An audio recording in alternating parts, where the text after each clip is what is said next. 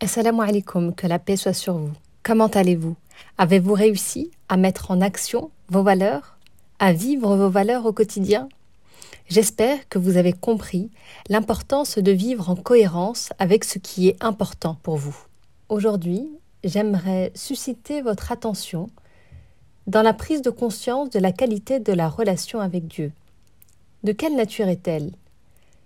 Car même si parfois nous l'oublions, Dieu est présent il est d'ailleurs beaucoup plus qu'une présence, beaucoup plus qu'un sentiment, qu'une pensée. C'est à la fois tout ça et il est à la fois au-delà de tout ça.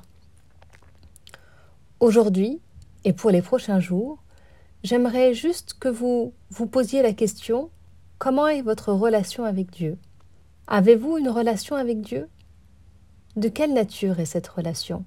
Prenez-vous Dieu comme quelqu'un qui châtie, comme quelqu'un qui vous surveille et qui vous punit au moindre écart? Ou prenez-vous Dieu comme quelqu'un de bienveillant, qui vous éduque et qui vous apprend à devenir meilleur? Dans une parole, Dieu dit Je suis aux yeux de mon serviteur ce que mon serviteur pense de moi. En vérité, nous avons la possibilité de pouvoir choisir la relation que nous voulons avoir avec Dieu. Cela dépend de nous. Alors bien sûr, pour trouver l'équilibre entre la prédestination et le libre arbitre, ce n'est pas toujours facile.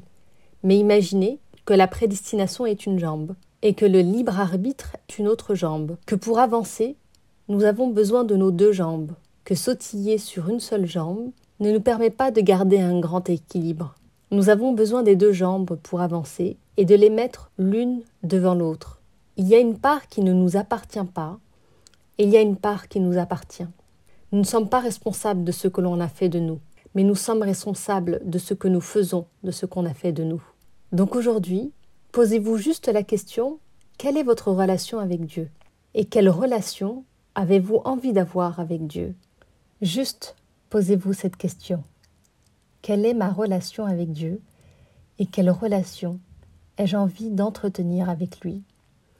Je vous remercie de m'avoir écouté et en attendant la suite, prenez soin de votre relation avec Dieu.